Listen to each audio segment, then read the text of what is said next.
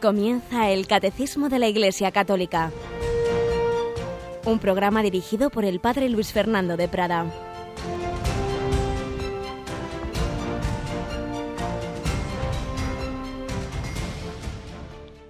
Muy buenos días, queridísima familia de Radio María y de nuevo, feliz Pascua de Resurrección. Toda esta semana, como sabéis, es la octava de Pascua. Toda esta semana es prolongación del día de los días, del domingo de los domingos, del día más importante de nuestra fe, de la fiesta clave en la que celebramos que nuestra fe no es vana. Decía San Pablo, si Cristo no ha resucitado, vana es nuestra fe, pero sí ha resucitado. Y por ello tenemos motivos de esperanza la victoria de la, del amor, de la verdad, de la vida sobre la muerte, porque así ha sido en Jesucristo y todo el que vive, sufre y muere unido a Cristo también triunfará con él, como triunfaron Juan Pablo II y Juan XXIII, cuya canonización vamos a vivir esta semana. Tenemos el control a Mónica Martínez. Buenos días, Mónica. Muy buenos días, padre una semana preciosa, impresionante entre la resurrección y la canonización, ¿eh? Pues la verdad es que sí, y además la celebración de la Divina Misericordia. Exactamente, y es que todo procede de esa Divina Misericordia. Por el amor misericordioso de Dios, Jesús resucitado perdona nuestros pecados, Jesús los olvida, Jesús nos recrea, pero no solo perdona y olvida los pecados del hombre, sino que nos da la santidad. Por ello el fruto más notable de la divina misericordia es sacar santos de la humanidad. Tanta cadena, una cadena tan inmensa de santos que va a tener dos eslabones más este domingo. Dos sacerdotes humildes, buenos, a los que el Señor llevó al pastoreo universal de la Iglesia, los puso a los ojos de todos. Uno solo fue papa cinco años, Juan 23, pero con esa bondad, esa fe, esa sencillez conquistó el mundo y el otro más de un cuarto de siglo, el Papa de los récords que ante todo conquistó el mundo con su sufrimiento los últimos años de su vida, cuando antes lo había hecho con su vigor, con sus viajes, en fin, con tantas y tantas entregas y cualidades que Dios le había dado. Todos llamados a ser santos, todos llamados a confiar en la divina misericordia. Todo esto es fruto de la resurrección de Jesucristo. Y todo esto es fruto de la fe, la fe que nos transmite la Iglesia, la fe en la que estamos profundizando en el catecismo de la Iglesia Católica, como también hoy lo vamos a hacer. Pues vamos adelante con nuestro programa de hoy. Como siempre, vamos a recoger alguna enseñanza práctica, algún ejemplo, algún testimonio para nuestro día, para nuestro martes de la octava de Pascua.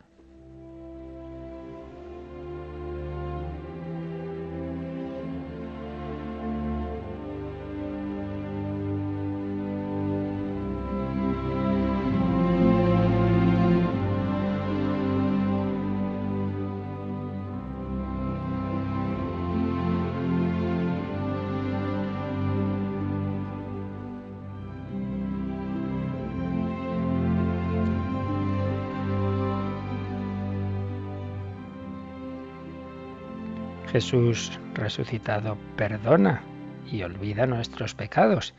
Precisamente una pincelada de don Justo López Melús se titulaba así, Dios olvida nuestros pecados, y contaba lo siguiente. Dios perdona siempre, el hombre a veces, la naturaleza nunca. Fijaos qué frase tan verdadera. Dios perdona siempre, el hombre a veces, la naturaleza nunca. Seguía escribiendo don Justo. Dios perdona y olvida. Se cuenta que una anciana acudía con frecuencia al párroco a hablarle de sus apariciones divinas. El párroco, ya cansado, quería saber si eran auténticas. La próxima vez le dijo, pide a Dios que te revele mis pecados, que sólo Él conoce.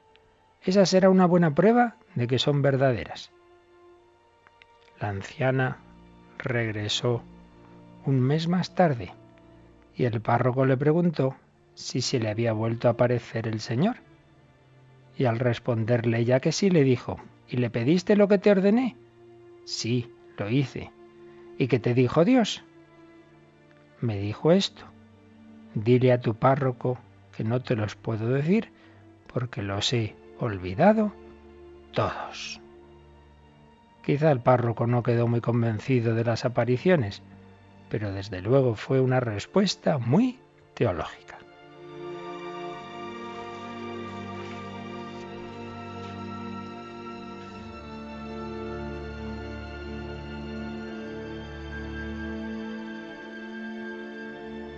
Pues sí, fue una respuesta muy teológica. Dios perdona y olvida, pero no solo perdona y olvida nuestros pecados, sino que nos recrea, quiere sacar lo mejor de nosotros mismos, quiere hacernos santos. Leemos por ello también otra reflexión de don Justo López Melús, que se titulaba así, Necesidad de santos. Los santos, afirma Giorgio, son los únicos personajes de utilidad pública. Sin su presencia la humanidad habría sido destruida, como Sodoma y Gomorra. Dios dijo a Abraham que salvaría estas ciudades si le mostraba algún santo en ellas.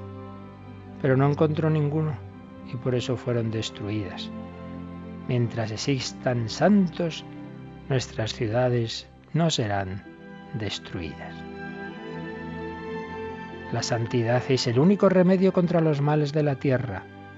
El santo es el único personaje que beneficia a todos. La presencia de un solo santo a bordo de un barco lo salva del naufragio Así ocurrió en un viaje de San Pablo que nos narra el capítulo 27, 27 de los Hechos de los Apóstoles. Por eso no hay que molestar a los santos. Si les impedimos que se conviertan en santos, ponemos en peligro a la sociedad.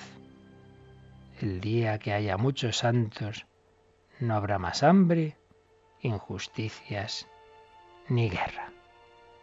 Todos llamados a la santidad, colaboremos todos a que haya muchos santos, los padres de familia, los abuelos, los maestros, los catequistas, todos unos con otros. Ayudémonos a la santidad.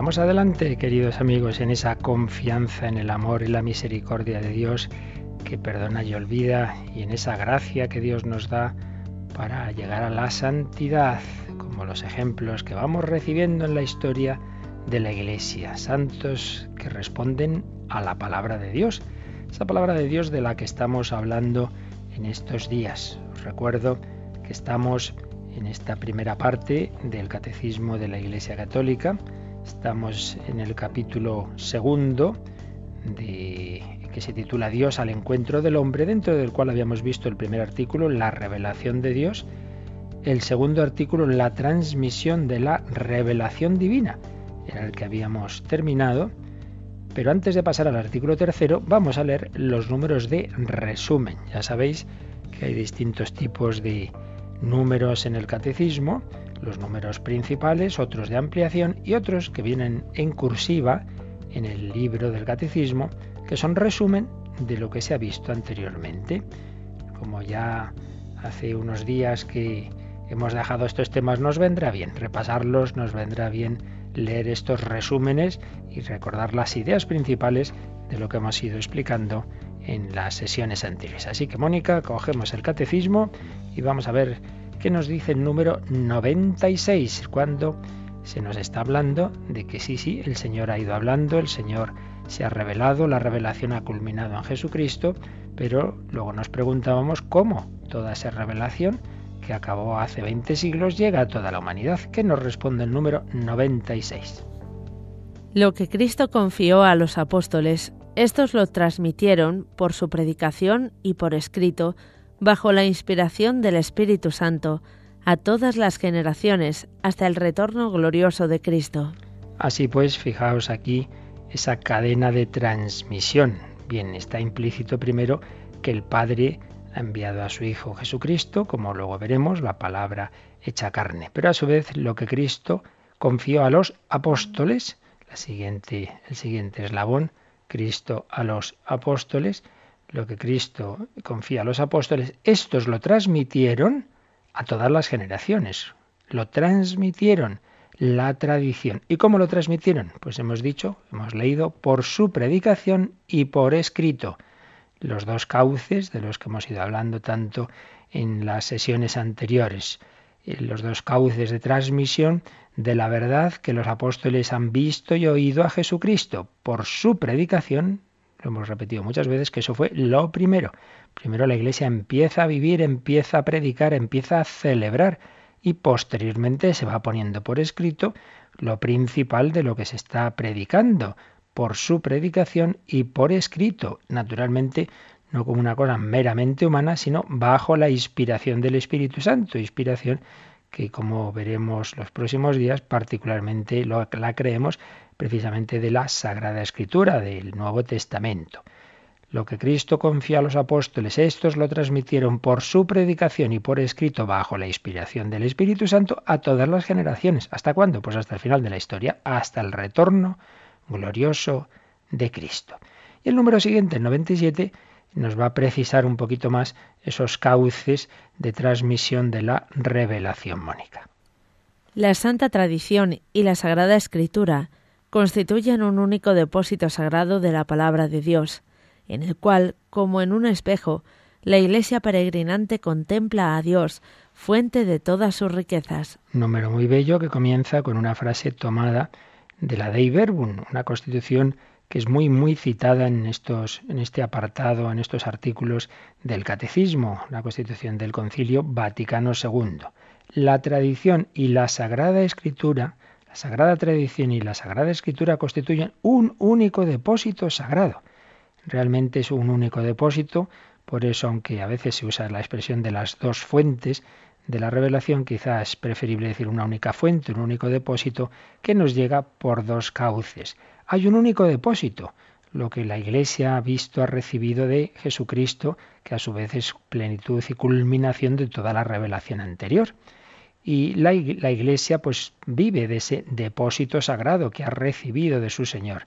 Y en ese espejo, dice, como en un espejo, la iglesia, en ese depósito como en un espejo, la iglesia peregrinante contempla a Dios, fuente de todas sus riquezas. Esto es importante también. No estamos hablando de meras ideas, de meras frases, de meras palabras. Es un depósito vivo, porque ese Jesús que reveló sigue siendo un viviente, es Jesús resucitado que nos da su Espíritu Santo. Y por ello vivimos no de ideas y de recuerdos muertos, sino de una palabra viva se nos explica un poquito más cómo es esa tradición, cómo nos llega, cómo transmite la Iglesia todo lo que cree. Y así nos lo hace el número 98. La Iglesia con su, con su enseñanza, su vida, su culto, conserva y transmite a todas las generaciones lo que ella es, todo lo que cree. Es importante también, también viene de la Dei Verbum número 8, que no pensemos que la tradición es simplemente unas palabras, unos libros, sino con todo lo que la Iglesia es, su vida, su culto, su enseñanza. A través de toda esa vida la Iglesia transmite lo que es y lo que cree. Por ello, por ejemplo, es muy importante cuando encontramos testimonios de cómo se celebraban los sacramentos, cómo se celebraba la, misa en los primeros siglos, porque lo que la Iglesia celebra en su culto es lo que cree. Ese adagio latino que ya hemos recordado alguna vez, lex orandi, les credendi, les credendi, les orandi. La ley de la oración es la ley de la fe. Lo que la Iglesia reza públicamente, litúrgicamente, si es algo extendido, si es algo universal, está claro que es reflejo de lo que cree. Lo que cree se lleva a la oración, lo que se reza es lo que se basa en la fe. Lex orandi, les credendi. Es también una forma importante de tradición. La enseñanza, la vida, lo que la Iglesia se va viviendo, por ejemplo, el, hecho de que la Iglesia siempre escogió varones para el sacerdocio, pues es un dato de tradición muy importante. Seguimos, porque luego se nos dice que, que la revelación ¿A quién se dirige? ¿Se le da a todo el pueblo de Dios? ¿Se le da solo unos cuantos? A ver, número 99.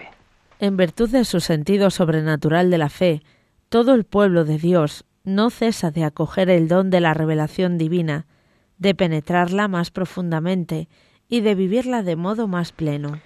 También es un número muy importante de que no olvidemos de que Dios habla a todos y concretamente está siempre ese dato de la universalidad.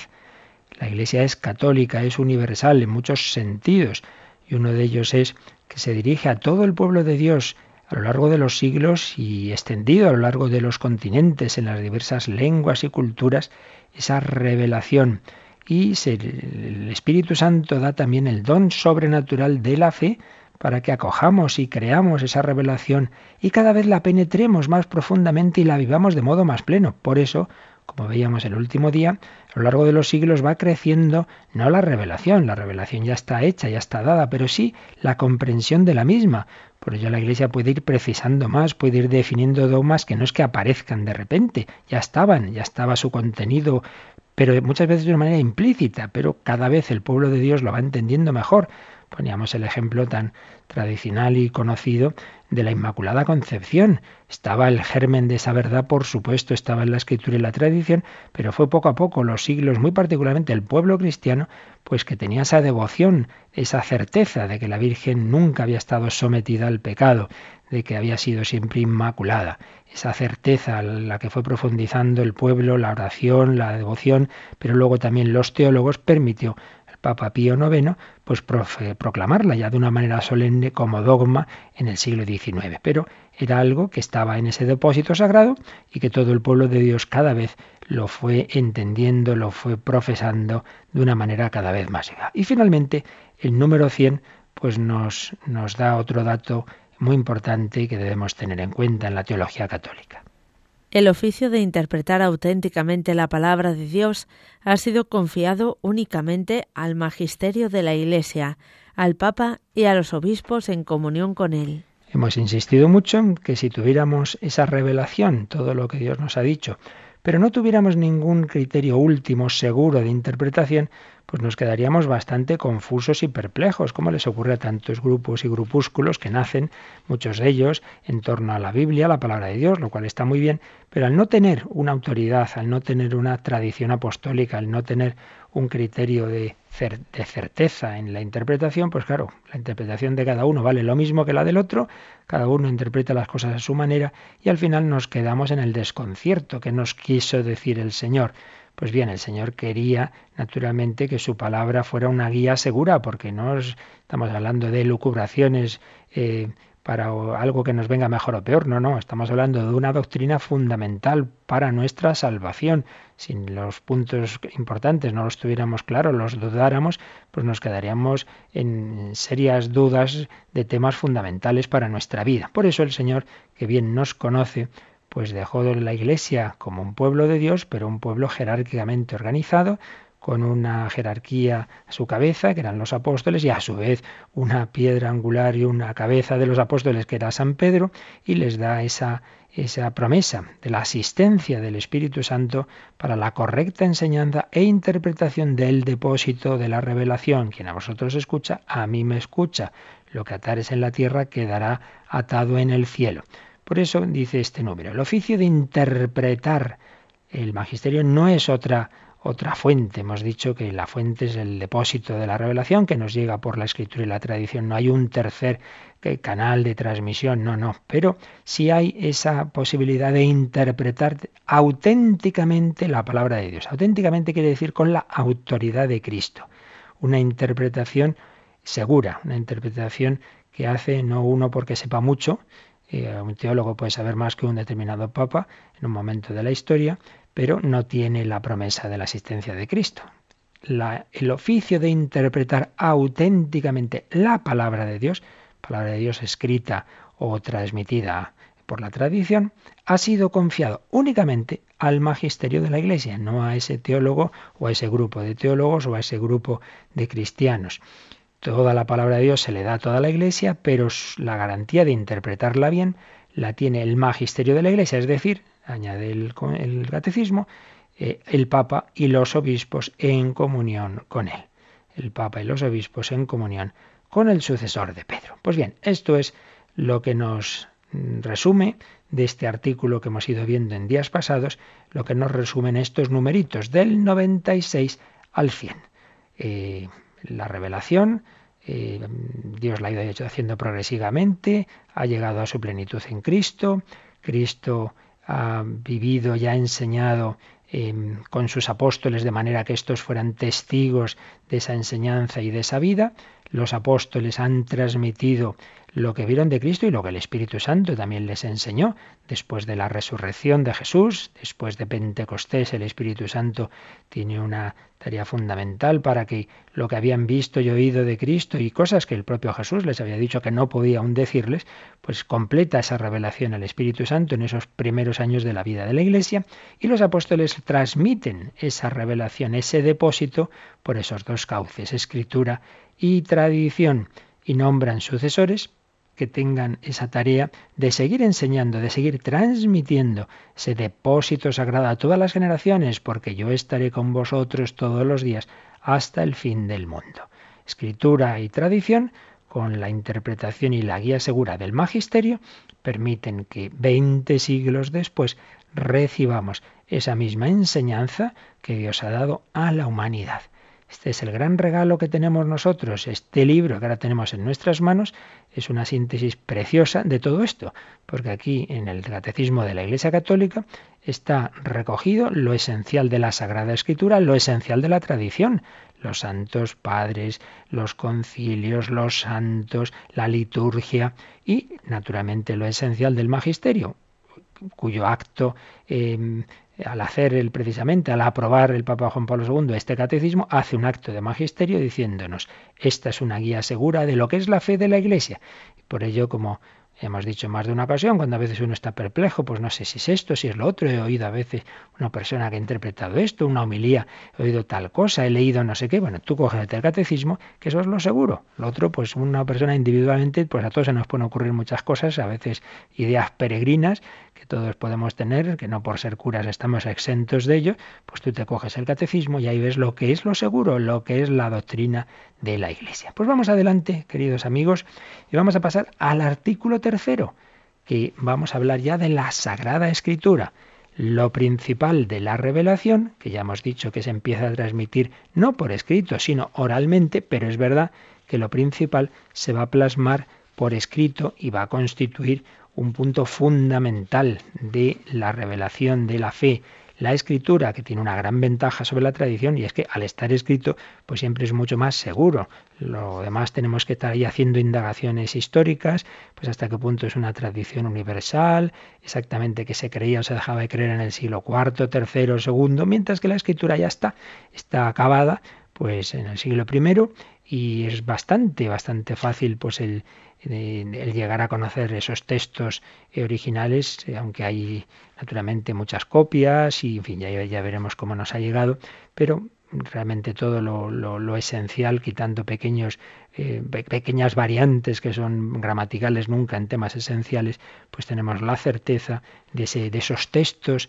de esos textos originales que la Iglesia siempre ha tenido esa fe de que han sido escritos, puestos por escrito, con la inspiración o bajo la inspiración del Espíritu Santo. Pues vamos a entrar en este apartado tan importante para la fe, la Sagrada Escritura. Artículo tercero, la Sagrada Escritura, que a su vez tiene un primer apartado que se titula así, Cristo, palabra única de la Sagrada Escritura. Fijaos qué título tan interesante.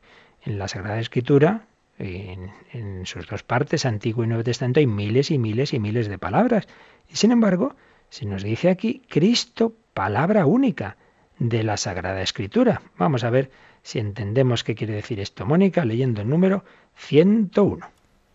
En la condescendencia de su bondad, Dios, para revelarse a los hombres, les habla en palabras humanas. Las palabras de Dios, expresadas en lenguas humanas, se hace semejante al lenguaje humano, como la palabra del Eterno Padre, asumiendo nuestra débil condición humana, se hizo semejante a los hombres. Aquí hay una palabra muy bonita, la condescendencia. Los santos padres lo decían en griego, la sincatábasis. ¿Qué es esto de la sincatábasis? La condescendencia, la condescendencia. En la condescendencia de su bondad, Dios, para revelarse a los hombres, les habla en palabras humanas. Esta condescendencia, esta sincatábasis, es como adaptarse a aquel que escucha. Es como el catequista que tiene niños pequeños y se vuelve loco pensando, a ver, ¿cómo les explico yo hoy la Trinidad? ¿Cómo les explico yo hoy la Inmaculada. ¿Cómo les explico tal verdad? Entonces se inventa algo que resulte para los niños sencillo de entender, o les hace un dibujo, o les lleva un, un, ejemplo, o un juego que les pueda servir de alguna manera. Se pone a su nivel, intenta meterse en la mente de esos niños. Pues bien, Dios nuestro Señor, que quiere establecer con nosotros un auténtico diálogo de amistad, que quiere llevarnos, elevarnos a su nivel, porque el sentido de la creación, como hemos explicado muchas veces, no es otro que el invitarnos Dios a su amistad, a su felicidad, a su vida eterna, pero de una manera dialogal, no por imposición, no, ale, te meto yo aquí porque sí, sino en el modo de la amistad y del matrimonio. El Señor es el esposo y, y la humanidad es la esposa, el Señor nos invita a unirnos con Él, una unión por amistad que implica la libertad, que implica el conocimiento, implica, sí, sí, yo te quiero a ti, como el matrimonio, no es te meto en mi casa y ya está, no, no, tiene, tiene que haber un amor, tienes que decir tú que sí. Pues bien, el Señor quiere enamorarnos y para ello nos habla, nos dice palabras de amor, pero para que las entendamos, tiene que adaptarse a nuestra mente, somos criaturas. ¿Cómo lo ha hecho Dios? Hablándonos en palabras humanas si Él nos hablara al modo divino, simplemente pues no nos enteraríamos. Entonces Dios nos ha hablado con palabras humanas, en la condescendencia de su bondad. Dios, para revelarse a los hombres, les habla en palabras humanas. Se nos cita una vez más la Dei Verbum del Vaticano II. La palabra de Dios, expresada en lenguas humanas, se hace semejante al lenguaje humano la palabra de Dios expresada en lenguas humanas, porque en la escritura esa palabra de Dios va a usar las lenguas de los escritores humanos, va a usar el hebreo, el arameo, el griego, la palabra de Dios se va a expresar en lenguas humanas y no solo las palabras, las palabras como tales, sino la mentalidad que implican, la cultura del, de cada momento, de cada libro bíblico. Dios se adapta, se adapta a nuestro lenguaje. Y así esa palabra de Dios se hace semejante al lenguaje humano. Y pone este ejemplo precioso como la palabra del Eterno Padre, es decir, el Hijo Eterno de Dios, el Verbo, el Logos, la palabra del Eterno Padre, asumiendo nuestra débil condición humana, se hizo semejante a los hombres, claro. Es una analogía muy bella. Así como el Hijo Eterno de Dios, Dios de Dios, luz de luz, se hizo hombre, y entonces podemos ver a ese Jesús con un rostro humano, con un nombre humano. Podemos ver a Jesús en Nazaret, en la vida pública, en el pesebre o en la cruz. Pues, y es Dios, quien me ha visto a mí, ha visto al Padre. ¿Y cómo es Dios? Pues mira a Jesús. Mira qué hacía Jesús con los pecadores y entiendes qué hace Dios con los pecadores. Mira cómo trataba Jesús a los niños y entiendes cómo es Dios con los niños. La palabra de Dios se ha hecho hombre en Jesús, pues análogamente las palabras que Dios ha querido transmitirnos se han hecho palabras humanas. Palabras humanas que tenemos escritas a modo humano, pues con parábolas, con ejemplos, con gestos proféticos, en fin, los diversos lenguajes de la Sagrada Escritura. Jesús, la palabra eterna de Dios, es el ejemplo de cómo Dios nos habla, se ha hecho hombre, se ha hecho uno de nosotros y todas esas palabras que aparecen en la escritura, como enseguida veremos, están concentradas en él, pero siguen esa misma dinámica. Las palabras de Dios se han hecho palabras humanas. Vamos a dar gracias al Señor de ese acercamiento de su palabra, de la palabra hecha carne, que es Jesús, que está vivo y que nos va diciendo a cada uno de nosotros, nos va explicando las miles de palabras de la Biblia que se resumen en Él, que se resumen en la palabra, en la palabra hecha carne, que se resumen en el te quiero, en el amor de Cristo en la cruz, esa lanzada que le dio el soldado romano para certificar la muerte de Cristo y al punto salió sangre y agua, pues San Juan que estaba ahí al pie, al pie de la cruz, dice, el que lo vio da testimonio y su testimonio es verdadero, está diciéndonos, esta es la última palabra, la palabra de un amor personal a cada uno que se deja abrir el corazón para decirnos pues de una manera gráfica, ya sin palabras, porque ya Jesús había muerto, pero sin palabra pronunciada, era la palabra viva del corazón abierto. Jesús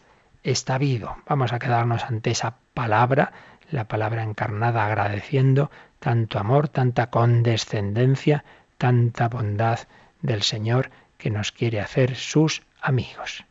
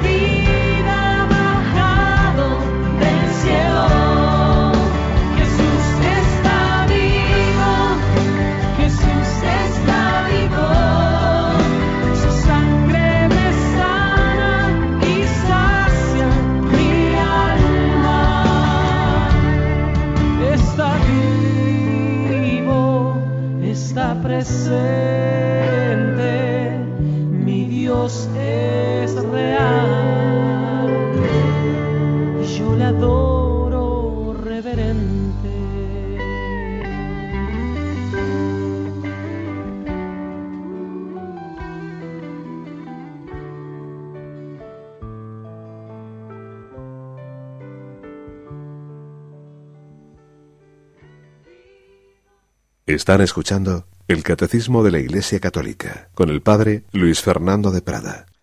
Pues seguimos profundizando en estos números tan bellos sobre la Sagrada Escritura. Y vamos, Mónica, al número 102 que nos insiste en que en realidad todas las palabras se resumen en esa palabra, en ese Jesús que está vivo, al que estábamos oír oyendo cantar a Marco López. A través de todas las palabras de la Sagrada Escritura, Dios dice solo una palabra, su verbo único, en quien Él se da a conocer en plenitud. Recordad que es una misma palabra de Dios la que se extiende en todas las Escrituras, que es un, un mismo verbo que resuena en la boca de todos los escritores sagrados, el que, siendo al comienzo Dios junto a Dios, no necesita sílabas porque no está sometido al tiempo. Un número muy importante, este que acabamos de leer, el 102. A través de todas las palabras de la Sagrada Escritura, Dios dice solo una palabra, su verbo único. O sea que todas esas miles y miles y miles de palabras en el fondo son una.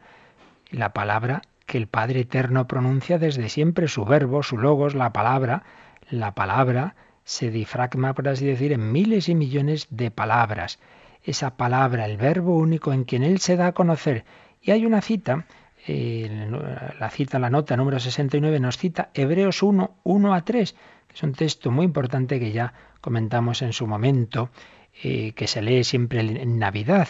Eh, de muchas formas Dios habló en el pasado a nuestros padres por los profetas. Ahora en esta etapa final nos ha hablado a través de su Hijo. Ha habido muchas formas en que Dios ha ido dirigiendo a la humanidad, pero en la plenitud de la revelación nos ha hablado en su Hijo. Y luego hay una cita larga que es de San Agustín, este texto acaba de leer Mónica, que dice así, San Agustín, el gran santo padre de la Iglesia del siglo V.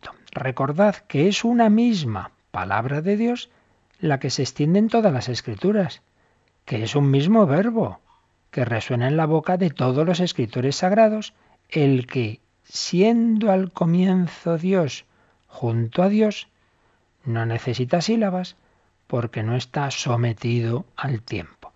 San Agustín, con esa mente tan profunda, tan teológica, pues va al fondo de la cuestión y se da cuenta de que esa palabra es el verbo eterno de Dios del que nos habla el prólogo de San Juan. El verbo estaba junto a Dios, el verbo era Dios, pero el verbo se hizo carne, el verbo nos ha contado cómo es Dios. Pues mirad, podemos ampliar este tema tan bonito, esta, este, esta presencia de todas las palabras de la Escritura en, la palabra eterna con un documento del Magisterio eh, realmente digno de, tenerlo en, nuestra biblioteca y de profundizar en él. En el año 2008, el sínodo de los obispos, sabéis que normalmente cada tres años hay una reunión de una, representación de obispos del mundo entero con el Papa y van tratando diversos temas. El último sínodo fue sobre la evangelización que dio lugar a la exhortación apostólica Evangelii Gaudium de nuestro Papa Francisco, pero el anterior sínodo fue precisamente sobre la palabra de Dios fue en, octubre de 2008 y normalmente los papas recogen lo que se ha tratado en esos sínodos y escriben un documento pues en que se recoge, como digo, lo, lo, esencial de lo tratado y nos dan sus propias enseñanzas. Pues bien, el documento que recoge el sínodo sobre la palabra de Dios es la exhortación apostólica del Papa Benedicto XVI, Verbum Domini, la palabra del Señor, fechada el 30 de septiembre de 2010 30 de septiembre de 2010. Es un documento extenso que desde luego todo aquel que quiera profundizar en lo que estamos viendo tan bello sobre la palabra de Dios debe tenerlo siempre a mano. Como muchas veces hemos dicho en este programa, los documentos del magisterio eh, permanecen como tales enseñanzas. Hay cosas, siempre puede haber cosas circunstanciales, pero lo que es doctrina, pues permanece. Nosotros podemos citar de la misma manera el el concilio de Nicea, el de Trento, el Vaticano I, el Vaticano II, Juan Pablo II, Benito XVI o el Papa Francisco, porque es un magisterio que no se contradice, sino que hay una continuidad, hay una evolución, una aplicación a las nuevas circunstancias, pero nunca en contradicción, sobre todo cuando son temas de fondo, claro, si estamos hablando de aplicaciones prácticas, de cuestiones sociales que dependen mucho de la evolución de la sociedad, ahí puede haber lógicamente más cambios, pero lo que son los grandes temas teológicos, pues obviamente la palabra de Dios es la misma hoy que hace 20 siglos y la Trinidad es la misma y Jesucristo es el mismo. El cielo y la tierra pasarán, mis palabras no pasarán. Por eso no podemos dejar arrinconados los documentos anteriores, decir, diciendo, no, esto ya es de otro momento, de otro papa, da igual, porque es esa enseñanza y aparte que estamos hablando de algo muy reciente. Pues bien, este documento eh, tiene eh, una introducción, luego tiene una primera parte que se llama Verbum Dei, palabra de Dios, en que se nos va a hablar del Dios que habla, la respuesta del hombre al Dios que habla, la hermenéutica, es decir, la interpretación de la Sagrada Escritura en la Iglesia, esto es la primera parte. La segunda parte, verbum in ecclesia, esa palabra de Dios en la Iglesia, la palabra de Dios y la Iglesia, la liturgia, lugar privilegiado de la palabra de Dios, la palabra de Dios en la vida eclesial y tercera parte, verbum mundo. Esta palabra es para que la Iglesia se la anuncie al mundo, no para guardársela simplemente hacia adentro. Anunciar la palabra de Dios al mundo, misión de la Iglesia palabra de Dios y compromiso en el mundo, palabra de Dios y culturas, palabra de Dios y diálogo interreligioso, para hacer finalmente una conclusión y, como es muy habitual, terminar con un último número dedicado a la Virgen María, Madre del Verbo y Madre de la Alegría.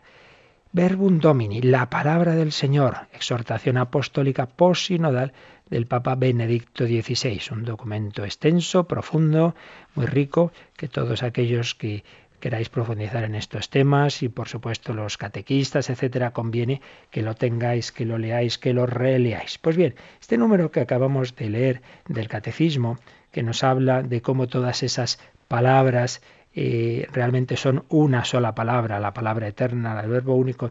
Vamos a extenderlo un poco resumiendo lo que se nos dice en esta exhortación Verbum Domini en los primeros números, de una gran belleza, como digo.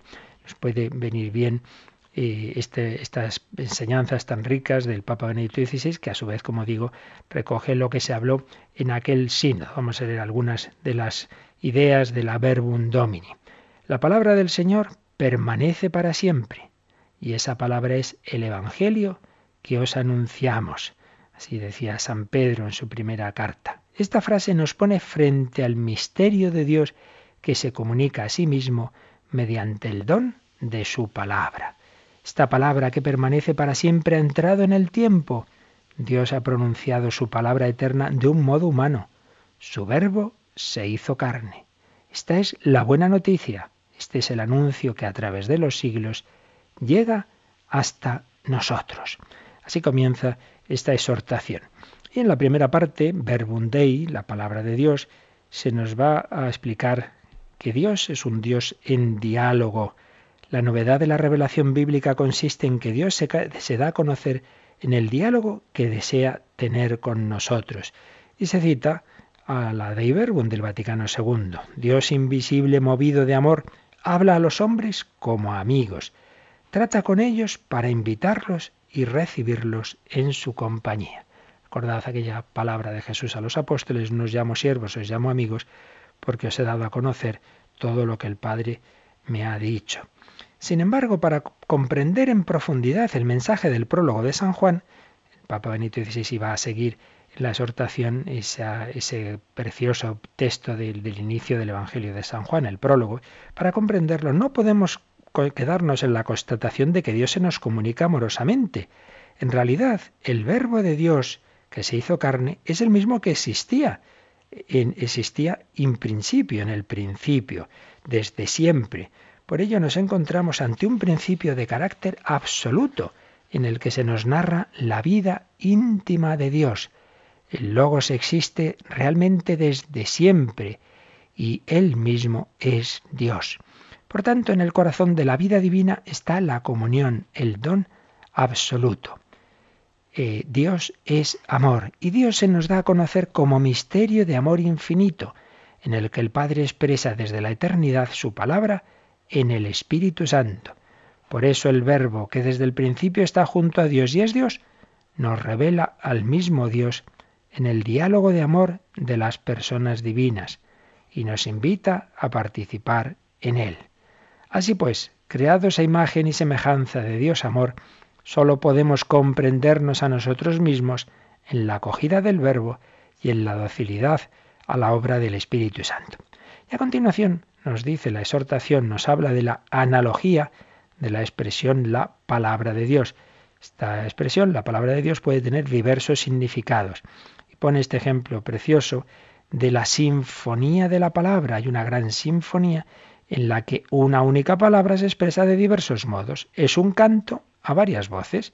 ¿Qué puede significar la palabra de Dios? En primer lugar, el logos indica originariamente, como antes veíamos, al Verbo eterno, el Hijo único de Dios, nacido del Padre antes de todos los siglos. Pero esta misma palabra que existe desde siempre se hizo carne.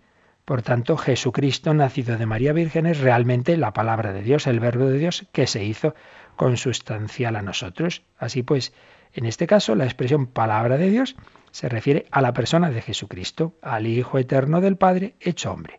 Pero también podemos decir que la misma creación, el libro de la naturaleza, forma parte de esta sinfonía a varias voces en que se expresa el único verbo, porque también el verbo, también el logos ha creado el mundo, también el mundo, la creación refleja a esa palabra de Dios.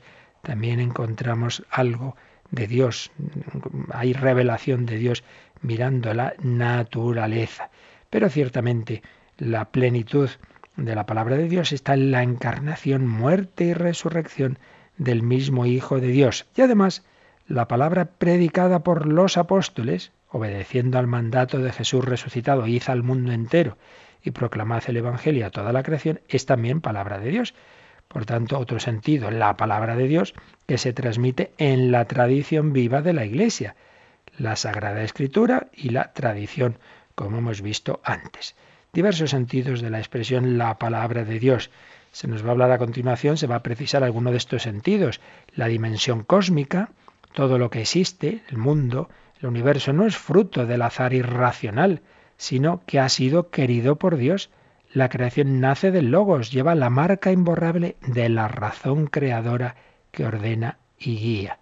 El mundo no es fruto del caos, sino de una razón creadora, de una inteligencia, de una palabra.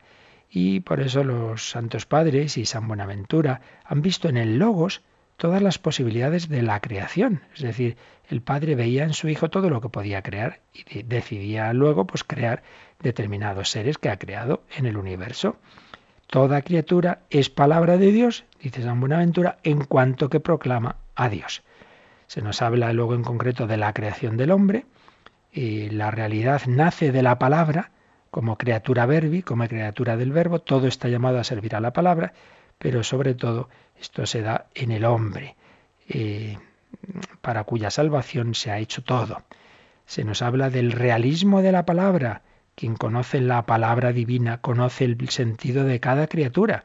Si todas las cosas se mantienen en aquel que es anterior a todo, quien construye la propia vida sobre su palabra, edifica verdaderamente de manera sólida y duradera.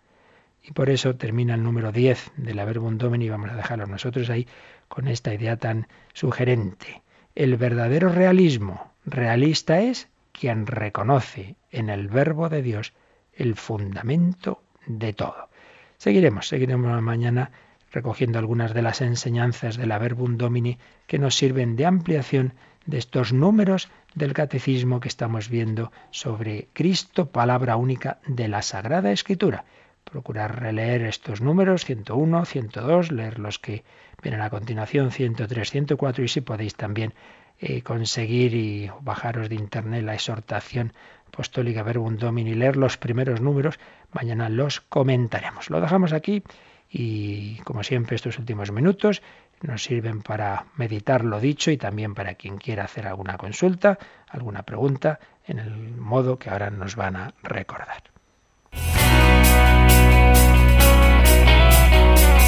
Participa en el programa con tus preguntas y dudas. Llama al 91 153 8550. También puedes hacerlo escribiendo al mail catecismo arroba radiomaria.es. Catecismo arroba radiomaria.es.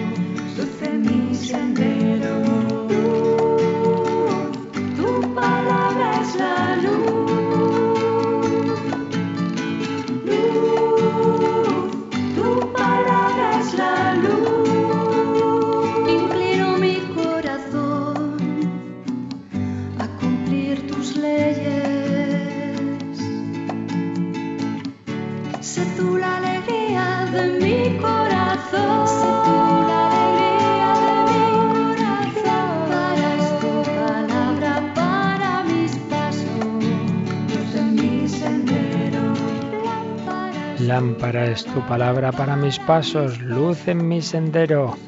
Como tantas veces rezamos los salmos.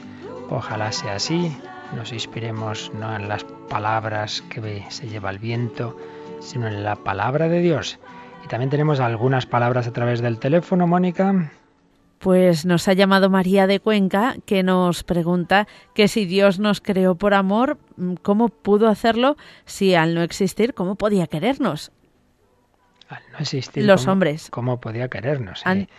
Pues eso es algo así como unos padres están deseando tener un hijo y precisamente porque quieren tener hijos, pues ponen todos los medios, aún no lo conocen, eh, o la madre ya tiene el hijo en su seno, aún no, no sabe a lo mejor ni si es niño ni es niña y ya le quiere. Pues mucho más Dios, pero es que además que ahora hay que añadir una cosa en la que la diferencia es radical con el hombre, y es que Dios ve el futuro y Dios nos ve. Y en realidad no es que, em, em, digamos, al, al- de repente pensar en nosotros nos quiere, sino que es al revés, precisamente porque nos ama previamente nos crea.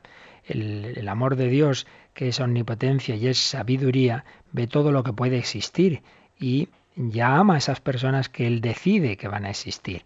Por tanto, claro, es que nos, nos cuesta entender a Dios porque lo miramos con nuestra mente humana y no nos damos cuenta que para Dios todo está presente y que entonces Dios ya ve a aquellos a los que precisamente porque los ama, pues los crea. Realmente es al revés que nosotros, pero una intuición podemos tener en esto que es ejemplo que digo que puede pasar con los hombres, de que antes de ver delante a su hijo, pues ya lo aman. ¿Qué más tenemos?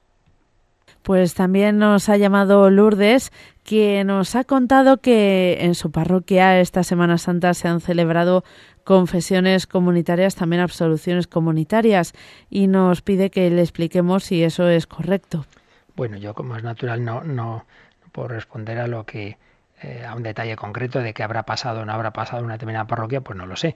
Pero hablando en general mm, de en, en España hoy día, si se dan las condiciones para que pueda ser lícita y válida una absolución colectiva, pues ya han respondido muchas veces nuestros obispos que no se dan esas condiciones, a lo mejor en un determinado caso, en una peregrinación, que de repente hay miles y miles de personas y tal, pero bueno, que no estamos hablando de eso, no se dan esas condiciones. Por tanto, si realmente ha sido no simplemente algo que es muy bueno, que es hacer la preparación comunitaria, eh, las oraciones en común, el examen en común, eh, en fin, distintos aspectos que de la celebración que son comunitarias, pero luego cada uno tiene que acercarse al sacerdote y decir sus pecados en privado. Eso está bien, pero si no ha sido eso, sino que sin hacer confesión individual se ha dado la absolución colectiva, pues ciertamente eso no está bien. Si eso ha sido así, pues quizá habría que informarle al obispo, porque sé desde luego de casos en que esto se ha dado y, y el obispo ha intervenido para decir, no hombre, esto no se puede hacer así. Si ha sido así, que ya digo, como no lo sé, pero si ha sido así, pues no, no se debe hacer. ¿Alguna cosita más? Pues sí, también nos ha llamado María de Santander, que nos pregunta si los tres días que estuvo sepultado Jesús, ¿dónde estuvo y qué similitudes hay con los tres días que pasó Lázaro, muerto? Es distinto, Lázaro además era el cuarto día. Pero, pero bien, la, la pregunta clave es lo primero, es, es, muy clara. El cuerpo está en el sepulcro, como es obvio, hasta que resucita. El cuerpo queda en ese sepulcro nuevo que da José de Arimatea. Y el alma, lo decimos en el credo, descendió a los infiernos. Ya hemos dicho más de una vez que cuando hablamos de los infiernos no es el infierno como lugar de condenación, sino el Seol, es decir, la situación, aquí nos perdemos eh, en los términos, el lugar, el estado, la situación en que estaban todas las almas de los justos anteriores a Cristo, todas las personas buenas, fieles a su conciencia o que al menos habían muerto pues con ese deseo de ser fieles a Dios, que habían existido hasta Cristo, que por tanto se habían salvado, pero que no podían entrar a ver a Dios hasta que Cristo hiciera la redención, hasta que Cristo entrara como hombre en el cielo, pues Abraham, Isaac, Jacob, Moisés, bueno, y en general todas las personas buenas que hubiera habido, pues el Señor va a anunciarles la buena noticia al Seol, como dice una lectura preciosa del sábado santo. Jesús anuncia la buena noticia también a los más pobres de entre los pobres, que son los difuntos. El alma está en esa situación de, separación del cuerpo, el alma de Cristo, siendo Dios, pero separada del cuerpo, y el cuerpo está en el sepulcro. Y en la resurrección se unen ambos y entra en una nueva dimensión de la existencia, que es el cuerpo glorioso y transfigurado de Jesucristo. Pues en esa fe en la resurrección de Cristo que estamos celebrando estos días, terminamos esta edición de hoy. Seguiremos profundizando en esa palabra de Dios, en esa sagrada escritura, en esos números tan bonitos. Y luego a las 12 rezaremos el, ya no el Ángelus en este tiempo pascual, sino el Regina Cheli. Y esta noche, que antes anunciaba el hombre de Dios, pero hoy tenemos un programa especial, no va a ser el programa ordinario, sino vamos a reponer un programa que preparamos hace algún tiempo que creo que os va a gustar, que de alguna manera prolonga el de la semana pasada, un especial sobre las situaciones de sufrimiento que se dan en los campos de concentración, pero como motivos también de esperanza. Cristo ha vencido la muerte con su resurrección, pues cualquier situación humana dura puede ser vencida. Esta noche a las nueve tendremos ese programa especial. Pues pedimos a Jesús resucitado su bendición para vivir este martes de la octava de Pascua. La bendición de Dios Todopoderoso. Padre, Hijo y Espíritu Santo, descienda sobre vosotros. Que viváis un feliz día pascual.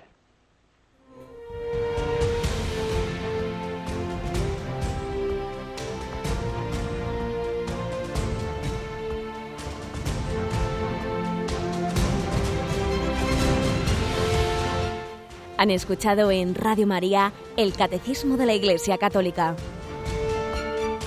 un programa dirigido por el Padre Luis Fernando de Prada.